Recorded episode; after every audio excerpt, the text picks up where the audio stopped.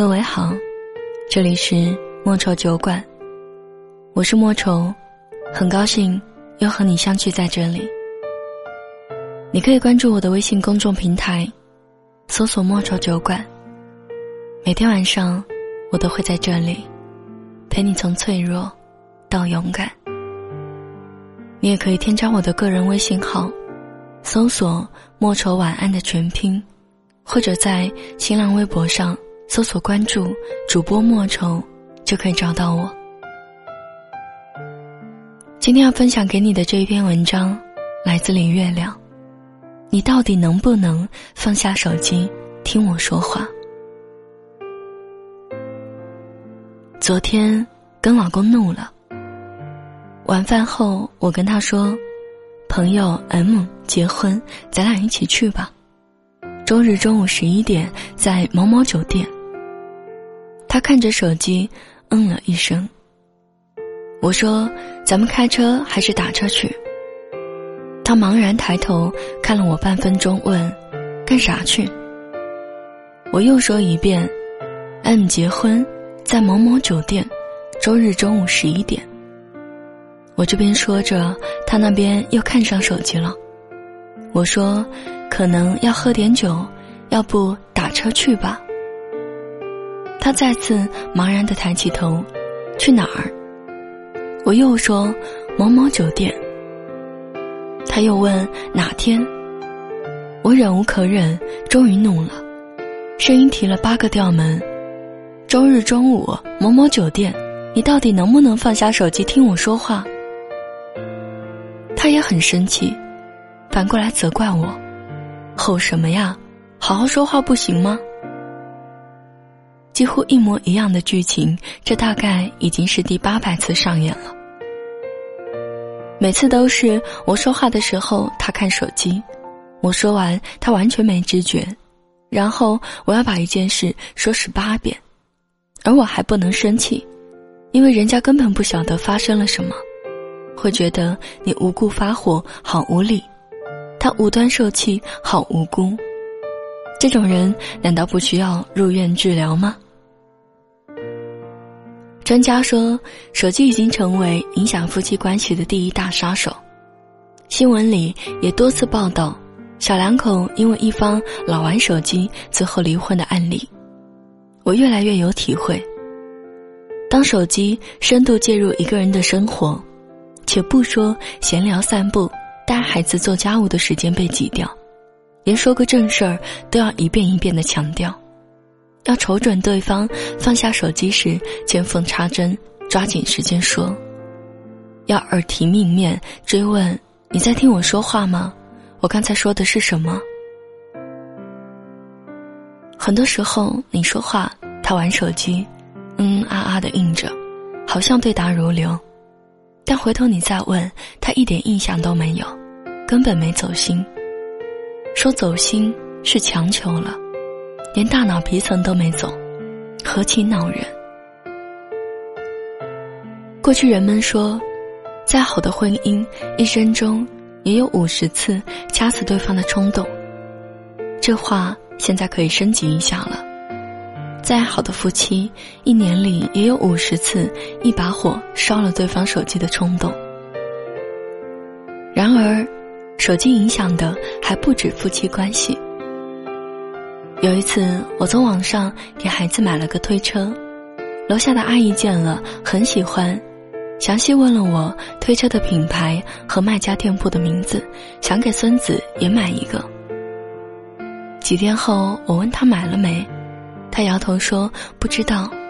那天回去就跟儿子说了，他在那玩手机，也不知道听没听到，估计是没有。唉，一天到晚玩手机。你说啥都是耳旁风。这是当妈的，有不满，但善且能忍。换做领导，你试试。前几天，朋友说他辞退了一个下属，因为那个熊孩子开会的时候老玩手机。以前不止他一个，朋友说一周就开一次会，一堆要紧的事儿。我苦口婆心地说，底下一半人都拿着手机在那看，特窝火。有时候真想凑到他们眼前问：“你他妈到底有没有听我说话？”后来我严格要求开会不准带手机，大部分人都做到了，就那熊孩子，偷偷把手机放在记录本下面，一直低着头看，脸上还不时露出迷之微笑。说了两次还不改，是可忍孰不可忍，干脆辞了。不知那熊孩子有没有觉得自己玩个手机就被炒鱿鱼，很委屈？反正我是很理解朋友的心情。咱不是话痨，不是怨妇，在跟你进行必要的交流，我费劲巴力的说半天，你一个字没听见，拜托你是在浪费我的生命好吗？各位，也许你也常在开会的时候玩手机，当然并没有被辞退，但领导很有可能已经对你心生不满。而如果你是领导，也要知道，下属跟你汇报工作时，你一直盯着手机看，他不确定你的注意力在不在他身上，心里同样会很别扭。真的，没有一个人喜欢自己说的话被无视。不管是爱人、亲友，还是老板、下属，我认认真真的敞开心扉，思考着逻辑，拿捏着分寸，跟你说着正经事，而你充耳不闻，玩着手机，只当我的话是背景音乐，哪里有一点尊重？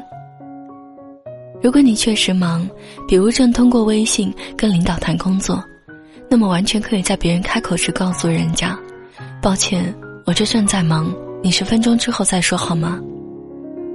或许，也许你一直在忙，不确定什么时候有空，那就跟别人约定好。我实在抽不出时间听你说话，等忙完我找你吧，这样也行。总之，不能稀里马虎，心不在焉，让别人空耗唇舌，浪费时间精力，对你做着无用功。认真听别人说话是最基本的教养。我知道手机里的世界很精彩，可你面前的我其实更重要。所以我说话的时候，你能不能放下手机，先听我说？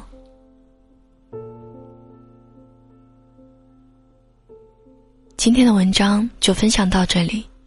节目最后要送给你的这一首歌，来自徐佳莹，《寻人启事》。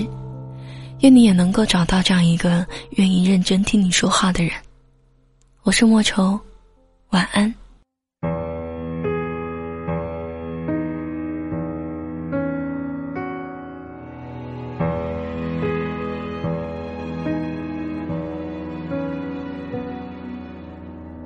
让我看看你的照片，究竟为什么你消失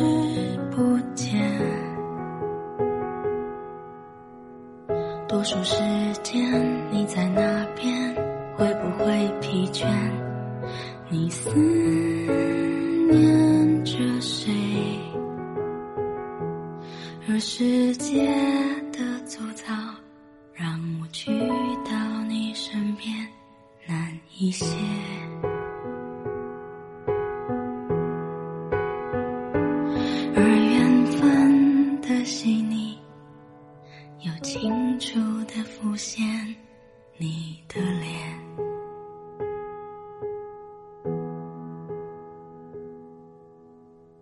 有些时候，我也疲倦，停止了思念，却不肯松懈。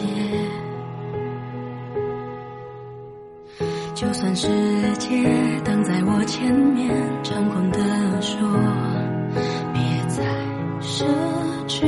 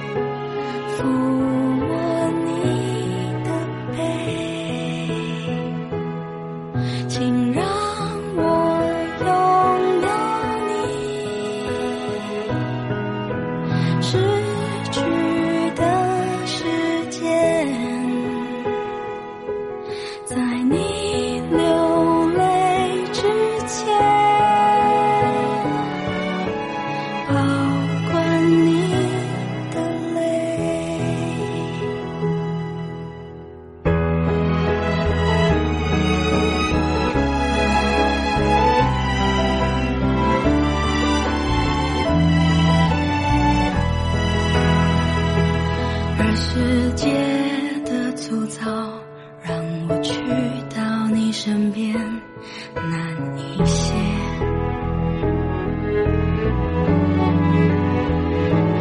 而缘分的细腻又清楚地浮现你的脸。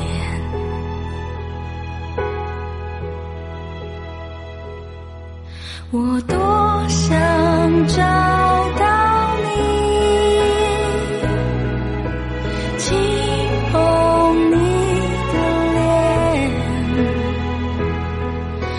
会找。